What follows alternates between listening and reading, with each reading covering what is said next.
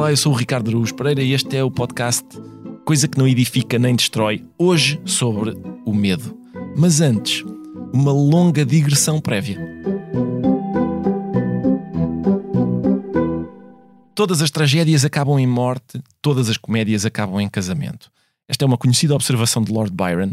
Na verdade, são dois versos de um longo poema satírico sobre Dom Juan. E esta observação podia estar um pouco mais completa. Todas as tragédias acabam em morte, todas as comédias acabam em casamento, porque é precisamente aí que a tragédia começa, não é? É no casamento. E Byron sabia disso muito bem, porque casou em 1815 e divorciou-se em 1816. Ao que parece, a senhora com quem ele casou tinha uma desconfiança forte de que o Lord Byron andava a comer a sua própria meia-irmã. E como a mulher dele tinha provavelmente um preconceito qualquer contra incesto ou assim, pediu o divórcio. Enfim, pessoas são picuinhas e tal. Mas o casamento está na origem de várias tragédias, disso não há dúvida. A Guerra de Troia começa por causa de um casamento. Peleu e Tétis resolvem casar, mas decidem não convidar para a cerimónia Eris, a deusa da discórdia. Mesmo assim, Eris foi à boda, disfarçadamente, deixar uma maçã de ouro com uma nota que dizia para a mais bela da festa. As deusas Hera, Atena e Afrodite começam então a disputar a maçã. É essa, aliás, a, a origem da expressão o pomo da discórdia. Embora o pomo não seja, na verdade, o motivo da discórdia. Não é? O motivo da discórdia é o bilhete que ia agarrado ao pomo. Elas estão se borrifando para o pomo. Se o bilhete fosse agarrado a uma lata de sardinhas, Hera, Atena e Afrodite teriam disputado uma lata de sardinhas. E talvez não fosse ajuizado, nesse caso, dizer que no centro da Zaragata estava a lata de sardinhas da discórdia. Não interessa, o bilhete é que interessa. É o bilhete. As três deusas pediram a Zeus que decidisse qual delas era a mais bela, mas Zeus, provavelmente por ser omnisciente, sabia que não era prudente ser jurado em concursos de beleza. E então entregou essa missão a Paris, que tinha fama de ser um juiz justo e imparcial.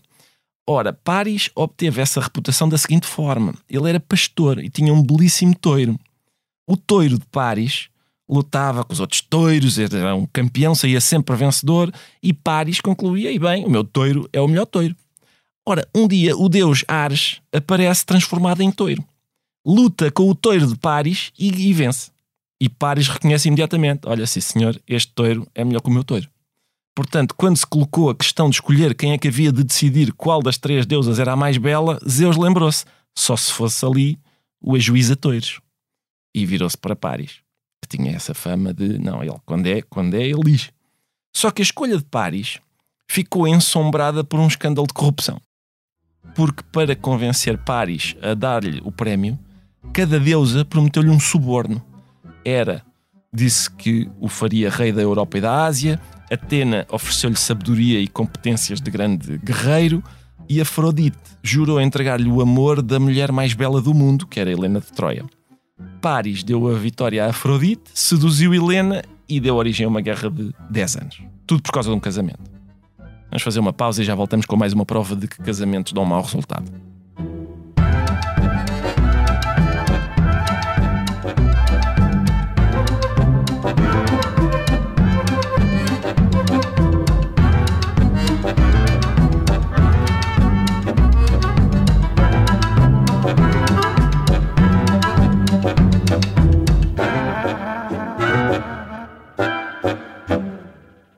Vamos lá a mais um episódio do podcast. Então, o tema de hoje é o medo. Uh, será que vai falar de filmes de terror? Eu não vejo filmes de terror porque desde que fui mãe adormeço nos primeiros 5 minutos. Ou seja, não vejo filmes de terror, de comédia, de nada. Mas tenho uma boa televisão. Já vos digo onde é que comprei. E olha, eu posso contar-vos uma história assustadora. Era de noite. Uma mulher linda, seca, de cabelos curtos e loiros, com sotaque do norte, ressonava porque tinha um problema de renite, não julguem. Mas pronto, lá estava ela, até que de repente um bebê começa a chorar. E ela tem de se levantar para lhe dar um biberão. Horrível, não é? Fogo? A mim o que me assusta mesmo é chegar a casa e não ter nada no frigorífico. Isso sim é medo. Quer dizer, também tenho medo de treinar e os fones não terem bateria. E também tenho medo que a Vorten deixe de ter tudo e mais não sei o quê. Tudo menos isso. Até fico com suores frios. Polidecto quer casar com Danae, Mas Perseu, que é filho de Danae, opõe-se. E então Polidecto manda Perseu numa missão impossível. Ele quer que Perseu lhe traga a cabeça da Medusa. A Medusa era uma górgona, um monstro com serpentes em vez de cabelos. E então, depois de várias aventuras, Perseu encontra-se finalmente na presença do monstro. O monstro está adormecido, mas a tarefa do herói é muito mais difícil do que parece. Porquê? Porque todos os que olham diretamente para o rosto do monstro ficam transformados em pedra. E por isso, Perseu recorre ao seguinte estratagema: ele usa o seu escudo como espelho. Na superfície polida do escudo, ele consegue ver a medusa sem olhar diretamente para ela e corta-lhe a cabeça com uma espada. Este mito, conhecido mito de Perseu e da Medusa, tem sido interpretado de várias maneiras ao longo do tempo. Académicos feministas, por exemplo, têm lido a história como uma representação da reação ao poder feminino e do impulso para castigar mulheres poderosas. Os freudianos veem a decapitação do monstro como símbolo de castração e a propósito da capacidade da medusa para petrificar quem a contempla. O próprio Freud escreveu que estávamos, evidentemente, adivinharam, perante uma referência à ereção. Enfim, cada um tem as suas manias e eu também tenho a minha. O que me interessa, acima de tudo, no mito é o tal escudo. Porque um escudo é normalmente um instrumento de defesa, e aqui também é. Mas no mito é, além disso, um instrumento de ataque. Ou seja, ao mesmo tempo que fornece proteção, também oferece a única possibilidade de atacar, que é ver o inimigo sem olhar diretamente para ele. É a única possibilidade que ele tem. Ora, essa dupla condição de arma defensiva e ofensiva é obtida por causa de uma ocorrência muito rara, que é coisas frágeis, como um espelho, não costumam ser levadas para o campo de batalha. E, no entanto, a invulgar eficácia desta arma reside no facto de se tratar de um escudo que é simultaneamente um espelho. E, portanto, é muito provável que já tenham percebido onde é que eu quero chegar com isto. É que um instrumento de defesa, que é ao mesmo tempo uma ferramenta de ataque, ou seja, um escudo que é simultaneamente um espelho, aqui está mais uma excelente definição daquilo a que nós costumamos chamar humor não é? Um instrumento de defesa que é ao mesmo tempo uma ferramenta de ataque. O nosso, reparem que o nosso primeiro instinto, quando queremos proteger-nos, é fechar os olhos.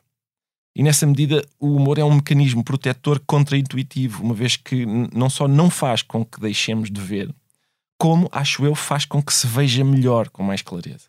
Ou seja, nós não fechamos os olhos, abrimos-los mais ainda.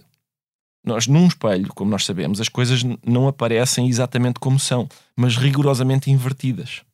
Isto é, isto é mais um ponto em que aproxima o escudo daquilo que me apetece hoje sugerir, que é que o escudo e o, está aqui em lugar, digamos, do, do humor ou de, de uma disposição humorística.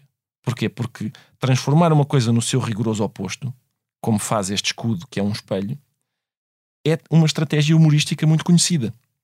Lembramos imediatamente da ironia, que é uma operação através da qual muitas vezes dizemos o contrário do que pretendemos dizer, ou de episódios como aquele em que Dom Quixote vira ao contrário uma bacia de barbeiro e a transforma no mítico elmo de mambrino, ou ainda desta pequena história do Woody Allen. Years ago, my mother gave me a bullet. Bullet. And I put it in my breast pocket. Two years after that, I was walking down the street when a berserk evangelist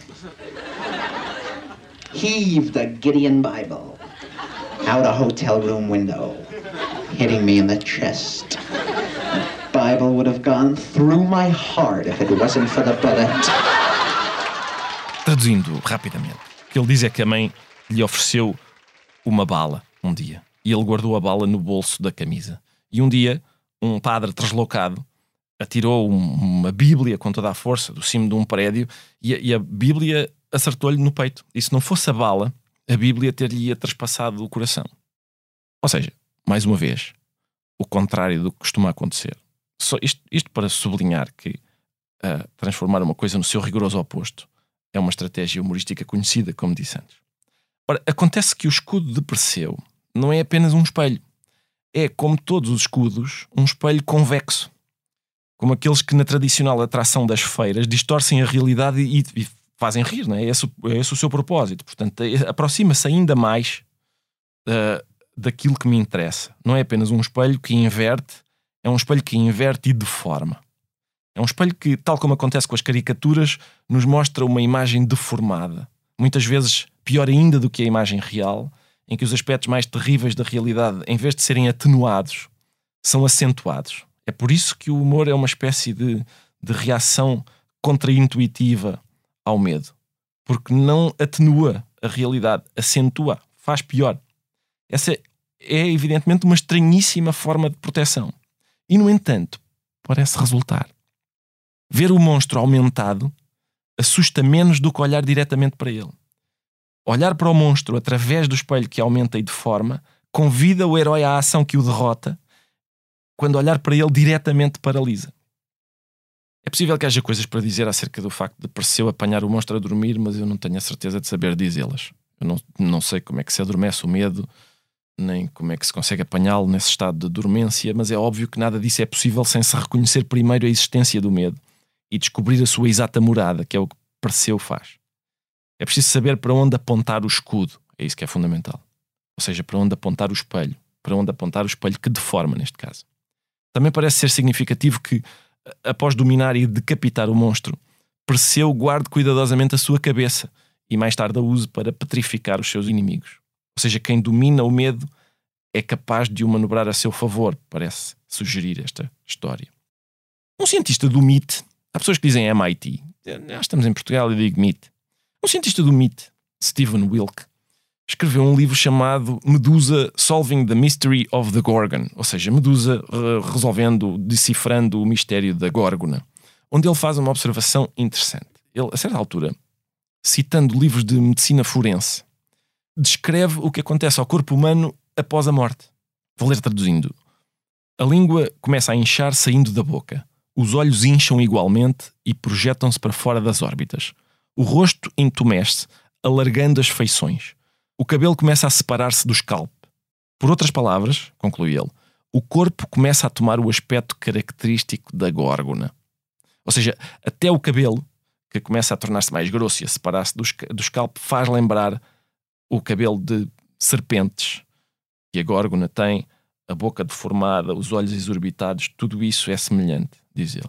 E por isso ele pergunta a si próprio se a medusa não será, na verdade, o retrato do rosto humano morto e colocou uma hipótese, validada pela pesquisa subsequente que ele fez. Em várias outras culturas, não apenas na grega, a captura e exibição da cabeça do inimigo é vista como a mais alta manifestação de triunfo. E o uso nos escudos dos guerreiros da imagem de uma cabeça com as mesmas características da cabeça da medusa também é frequente em vários tempos e lugares. Portanto, confrontar o inimigo com a imagem da morte petrifica-o. O que o mito sugere é que olhar para essa imagem através de um espelho convexo, isto é, submetendo-a a uma operação humorística, torna-a grotesca e por isso menos assustadora.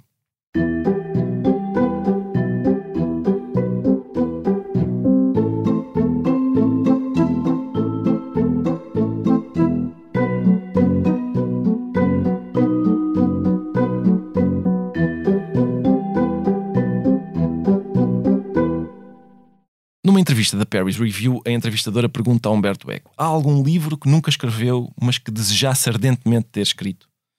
Eco responde: Ah, sim, só um. Até aos 50 anos de idade e ao longo de toda a minha juventude sonhei escrever um livro sobre a teoria da comédia. Porquê? Porque cada livro sobre o assunto tem fracassado, ao menos todos os que consegui ler. Cada teórico da comédia, de Freud a Bergson, explica algum aspecto do fenómeno, mas não tudo. O fenómeno é tão complexo que nenhuma teoria é, ou tem sido até aqui, capaz de o explicar completamente. Portanto, pensei que gostaria de escrever a verdadeira teoria da comédia. Mas a tarefa revelou-se desesperadamente difícil. Se eu soubesse exatamente porque é que era tão difícil, teria a resposta e teria conseguido escrever o livro. A entrevistadora pergunta de novo: Acha que a comédia é, tal como a mentira, uma invenção especificamente humana? E Eco responde: Sim, uma vez que parece que os animais são desprovidos de humor Sabemos que têm um sentido de brincadeira, sentem-se tristes, sofrem, temos provas de que ficam felizes quando brincam connosco, mas não que tenham sensibilidade cômica. É uma experiência tipicamente humana que consiste em. Não, não sei dizer exatamente. E a entrevistadora insiste: porquê? E Eco diz assim: Pronto, está bem. Suspeito que está relacionado com o facto de sermos os únicos animais que sabem que vão morrer. Os outros animais não sabem. Compreendem-no apenas na hora da morte. São incapazes de articular algo parecido com a ideia todo o homem é mortal. Nós somos capazes de fazê-lo e é provavelmente por isso que há religiões, rituais e tudo o resto. Penso que a comédia é a reação humana quinta essencial ao medo da morte. Se me perguntar algo mais, não sei dizer-lhe. Na verdade, o que realmente aconteceu ao meu desejo de escrever um livro sobre comédia foi que, em vez disso, escrevi o nome da Rosa. Foi um daqueles casos em que, quando somos incapazes de construir uma teoria, contamos uma história. E acredito que no nome da Rosa consegui, em forma narrativa, produzir uma certa teoria do cómico. O cómico como forma decisiva de corroer o fanatismo. Uma sombra diabólica de suspeição por trás de todas as proclamações de verdade. Ora, já acabei de citar. Agora sou eu a falar. Ora, no nome da Rosa, o franciscano Guilherme de Baskerville e o beneditino Jorge de Burgos mantêm ao longo do livro um debate sobre o cómico e o riso. Eco imagina uma abadia em cuja biblioteca se encontra o segundo volume da Poética de Aristóteles, que é dedicado à comédia, um volume perdido para sempre, mas que está naquela abadia. E Jorge, o bibliotecário, não é capaz de destruir o livro, mas inventa um estratagema para evitar que as pessoas o leiam. Estou a falar assim só para não fazer estragar a surpresa, não é? Como é que se diz? Spoiler e tal. Ou seja, Jorge, o bibliotecário, receia que o prestígio de Aristóteles eleve o riso e o cómico, que são desprezíveis e é assim que devem manter-se, a um patamar que não merecem. Diz ele, vou citar uma parte do livro: Se alguém um dia, agitando as palavras do filósofo, levasse a arte do riso à condição de arma subtil, se a retórica da convicção se substituísse à retórica da irrisão, se a tópica da paciente e salvífica construção das imagens da redenção se substituísse a tópica da impaciente demolição e do desvirtuamento de todas as imagens mais santas e veneráveis, oh, nesse dia também tu e toda a tua sapiência, Guilherme, seríeis arrasados. E Guilherme de Baskerville pergunta: porquê? Bater-me-ia a minha argúcia contra a argúcia alheia. E Jorge de Burgos explica-lhe o que está em causa. Diz assim: Não nos faz medo a blasfémia, não nos faz medo a violência. Não nos fazem medo e, sobretudo, sabemos como destruí-las. Melhor, como deixar que se destruam por si, levando orgulhosamente ao zénite a vontade de morte que nasce dos próprios abismos do seu nadir. Mas se um dia, e já não como exceção plebeia, mas como ascese do doto, confiado ao testemunho indestrutível da Escritura, se fizesse aceitável e aparecesse como nobre e liberal, e já não mecânica, a arte da irrisão, se um dia alguém pudesse dizer e não ser escutado eu rio da encarnação, então não teríamos armas para deter essa blasfémia, porque ela apelaria às forças obscuras da matéria corporal, aquelas que se afirmam no peido e no arroto, e o arroto e o peido arrogariam para si o direito que é só do espírito de superar onde quer. E Guilherme de Baskerville acaba com a conversa dizendo: Eu odeio-te, Jorge, e se pudesse conduzir-te-ia lá para baixo, pelo planalto, nu com penas de voláteis enfiadas no olho do cu e a cara pintada como um malabarista e um bufão, para que todo o mosteiro se risse de ti e não mais tivesse medo. Fim de citação. O verbo temer significa recear e respeitar. E portanto, quando dizemos que alguém é temente a Deus, é esse duplo significado que pretendemos exprimir. Jorge de Burgos considera que esse temor é necessário e útil e acredita que o riso e o cómico têm a intenção de o destruir e são suficientemente poderosos para consegui-lo.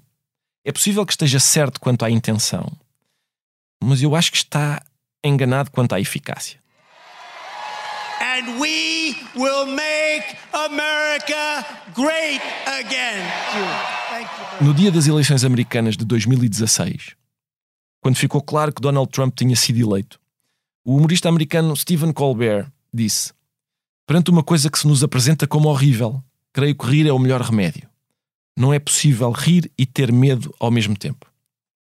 Ora, eu não tenho dados científicos que o confirmem, mas apesar de tudo, sinto-me inclinado a concordar. Sim, também me parece que não é fisicamente possível rir e ter medo ao mesmo tempo. Só que o remédio não parece ser assim tão forte. E o efeito passa depressa. Talvez logo no fim da gargalhada ou até um pouco antes. O problema é que esse remédio frágil e precário é, acho eu, o único que os seres humanos têm na farmácia. Desculpa, posso? É aqui que se vai falar de coisas interessantes. Então eu começo. Hyundai. Que carros! Inovadores, tecnológicos, comprometidos com a sustentabilidade. P posso continuar ou, ou estou a ser chata? Falar dos automóveis Hyundai é entusiasmante. Conduzi-los é ainda melhor. Hyundai é coisa que entusiasma.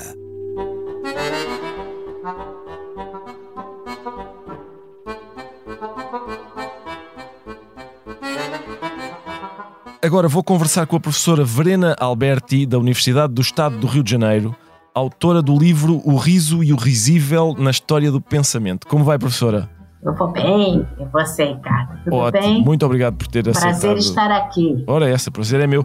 Antes de mais, queria dizer-lhe que numa das vezes que fui processado por gente que não gostou do que eu disse, o juiz citou na sentença para justificar a minha absolvição vários excertos deste seu livro. Por isso eu não sei se lhe devo a liberdade, mas acho que ao menos de uma multa salvou-me. Eu fico muito contente de saber disso. Me surpreendeu muito essa informação. E juízes, juristas, leiam também esse livro, né? O Riso e o Risível. É isso, bem precisam, acho eu. Ahm, eu queria lhe perguntar o seguinte: a, a ideia de que o riso é próprio do homem, essa ideia distingue os homens dos animais, mas também os distingue de Deus, coisa que às vezes é negligenciada. Normalmente a gente diz o riso é próprio do homem e, e pensamos que com isso estamos a distingui-lo dos animais, mas isso também o distingue de Deus. Ora bem, os animais não têm consciência da sua própria extinção e Deus também não, uma vez que é eterno. A minha questão é se as duas coisas estão relacionadas, isto é, o homem é o único animal que ri, é o único que ri deste grupo, porque é também o único que sabe que vai morrer. Olha, é uma provocação bastante importante que você está fazendo, Ricardo. E eu, eu sinto dizer que eu acho que eu não tenho resposta para perguntas tão difíceis né, que você está fazendo. A ideia de que o, o riso é próprio do homem porque distingue o, o homem dos animais e de Deus é uma ideia enfim, que tem a sua origem em Aristóteles, Exato. né, que Aristóteles tem essa afirmativa de que o riso é o próprio do homem, e ela foi desenvolvida ao longo da Idade Média pelas teorias medievais mesmo a respeito do, do riso. E aí a gente pode falar de um deus medieval, e aí era uma, uma especificidade humana.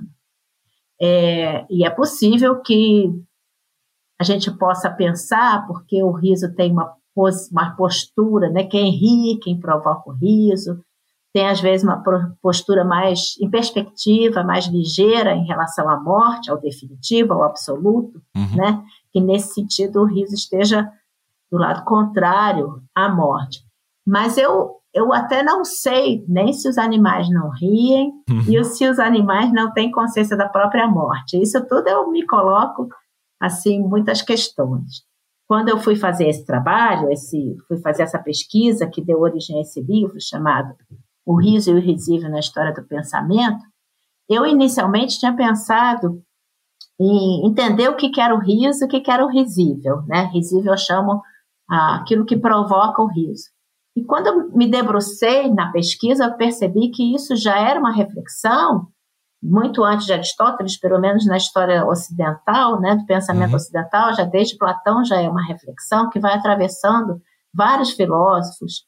E eu então achei que era melhor é, fazer uma outra pergunta, que é saber o que exatamente que é, filósofos, pensadores definiam Uhum. nos diferentes momentos da história do pensamento ocidental o que, que era o riso, o que, que era o risível.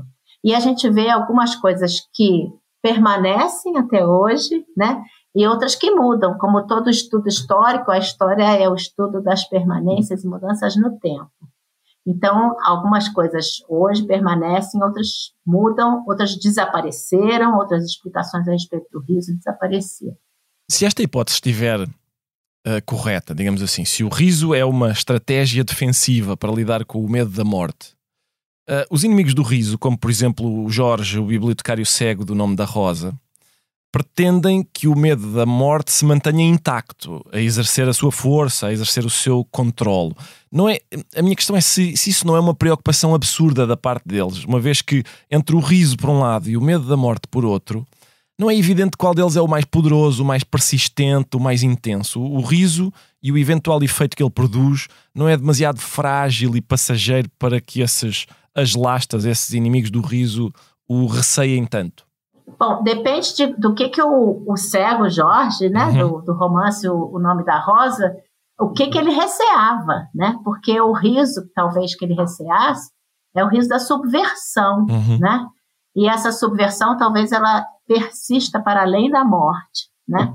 Então, assim, a, a morte, claro que as pessoas, o medo da morte é um medo absoluto, mas a subversão, a possibilidade de subverter a ordem das coisas, talvez para determinadas pessoas, como é o caso desse personagem do romance do Humberto Eco, seja algo mais temível, né? Principalmente se a gente pensar que a gente está num período, o romance se passa na Idade Média, né? No, no mosteiro medieval, Uhum. em que o medo da morte às vezes não é tão ah, tão grande, porque você ainda tem crenças de que você depois da morte você poderá é, continuar sua vida. Né? Sim, mas- Então a, a morte não é tão receada como talvez em outros lugares. Mas há um julgamento, não é? Há um julgamento após a morte e é, desse, é, esse, é, é esse julgamento que as pessoas receiam.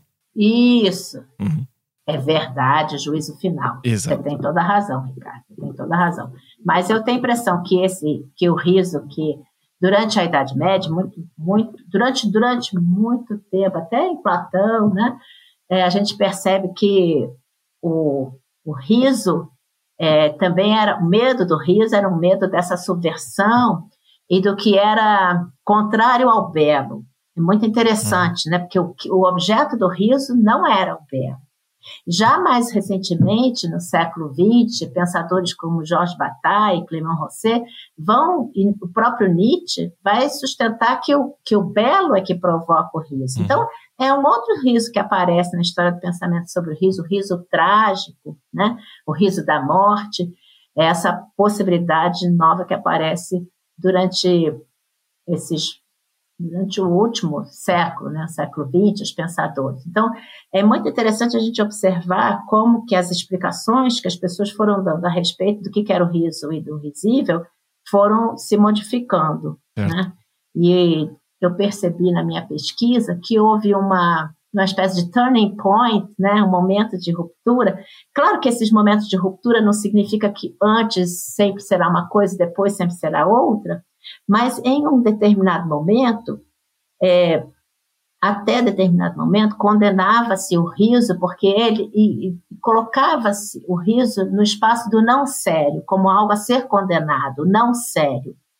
E a partir do século XIX, XX, alguns pensadores começaram a defender que era necessário trazer o não sério para o próprio espaço do pensamento, porque a gente precisa do não sério até para a nossa atividade filosófica.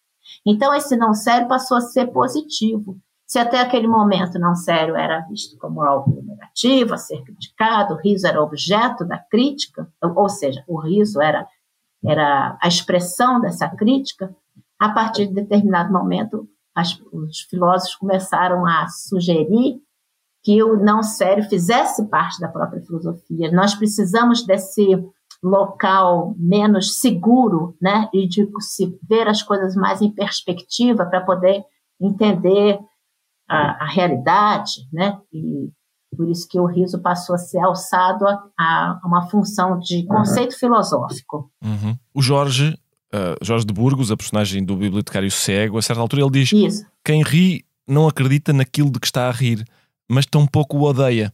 Ele parece triste com essa. Parece ser um problema para ele o facto das pessoas uh, não odiarem aquilo de que estão a rir. E a questão é: porquê é que quem ri não odeia aquilo de que está a rir? Será porque rindo aquilo de que se ri lhe parece menor, mais leve, mais inofensivo do que na realidade é? Será porque o riso é antidogmático, questiona e por isso, e por isso esse ódio que poderia haver sobre qualquer coisa não deixa de existir?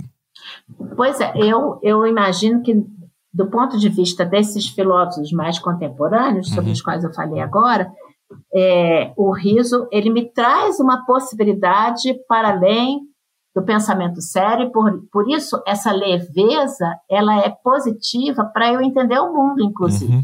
Não apenas para eu fruir do mundo, para eu né, ter prazer, mas também para eu entender o mundo. Já ao passo que para o Jorge, dentro do romance do, do Nome da Rosa, isso era um perigo, né? Você ter uma postura é, é, colocando uma postura leve, colocando as coisas em perspectiva, você poderia questionar muita coisa que não era questionável. Exato. Né?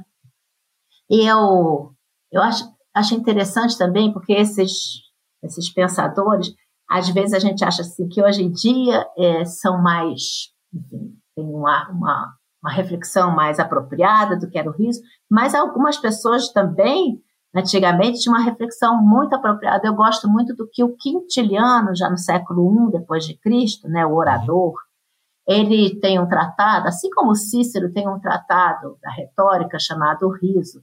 E ele então discute lá por que que o que que é o objeto do riso, né?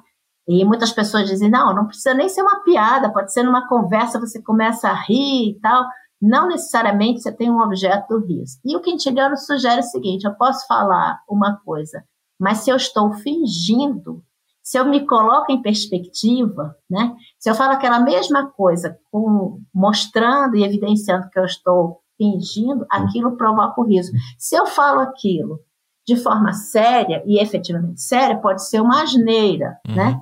Pode, pode evidenciar asneira. Mas se eu falo aquilo de forma é, colocando em perspectiva e evidenciando essa perspectiva e evidenciando o fingimento, né? Aí provoca o riso. Então eu acho que essa essa forma, como já disse, né, o, o Fernando Pessoa, o poeta o fingidor, uhum. né, finge tão, tão completamente, que finge que a dor é a dor que deverá sente.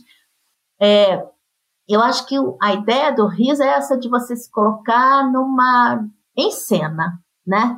E esse colocar-se em cena é, não é que seja uma parte é, não tangível da existência, né? Mas ele é uma postura mesmo que se pode ter diante da vida, da gente se colocar em cena e perceber é, a realidade de forma mais leve, sim, mas também é, menos menos impactada, talvez, pelas, é, pelas injunções da nossa vida séria e daquilo que querem que a gente ache. Né? No momento em que você coloca aquilo em perspectiva, você tem um olhar um pouco antropológico a respeito daqueles usos e modos que você tem na sociedade. Então, acho que essa ideia do fingimento é bem interessante para a gente poder acessar essa especificidade do riso. Ainda que, como eu falei, é, do ponto de vista dos vários teóricos sobre o riso, há várias explicações, não só essa do fingimento. E até chamar atenção para uma outra forma de explicação também que era muito recorrente sobre o riso, que é a surpresa, né? Uhum. E eu acho que essa pode até hoje ser bastante é, eficaz se a gente quer explicar por que, que, é por que as pessoas riem, por que, que uma piada dá certo, né? Muitas vezes é a quebra de expectativa, uhum. que era uma explicação que se dava também. E eu acho que hoje, assim como o fingimento, essa quebra de expectativa é, ela é algo que pode provocar o riso, pode provocar aquilo que o humorista deseja. Né? Muito obrigado, professora. Agradeço-lhe imenso por ter aceitado estar aqui. Certo, é o que eu que agradeço e quero que muito sucesso ao Coisa que não edifica nem destrói, né? Muito que obrigado. é do nosso Machado, Exato. do, né, do Brás Cubas e desejo tudo de bom para o seu podcast. Acho que é uma reflexão importante que se faz de perseguir, tentar perseguir é, essas, essas reflexões né, a respeito do que, que seria o riso, do que, que é o risível, que postura é essa que se tem diante da vida ou não, né? É, que, que permite a gente, que, que o riso nos permite, que, que o humor nos permite. Eu acho que é muito, muito importante refletir sobre isso. Então, Quero te parabenizar por essa iniciativa. Muito bem-vinda. Muito obrigado, professora. Acaba assim o segundo episódio de Coisa que Não Edifica Nem Destrói, um podcast original da SIC com sonoplastia de João Martins, música de Rodrigo Leão e capa de Vera Tavares, coordenação de Joana Beleza, direção de Daniel Oliveira. Eu sou o Ricardo Araújo Pereira e no próximo episódio vou discorrer chatamente sobre xixi e cocó.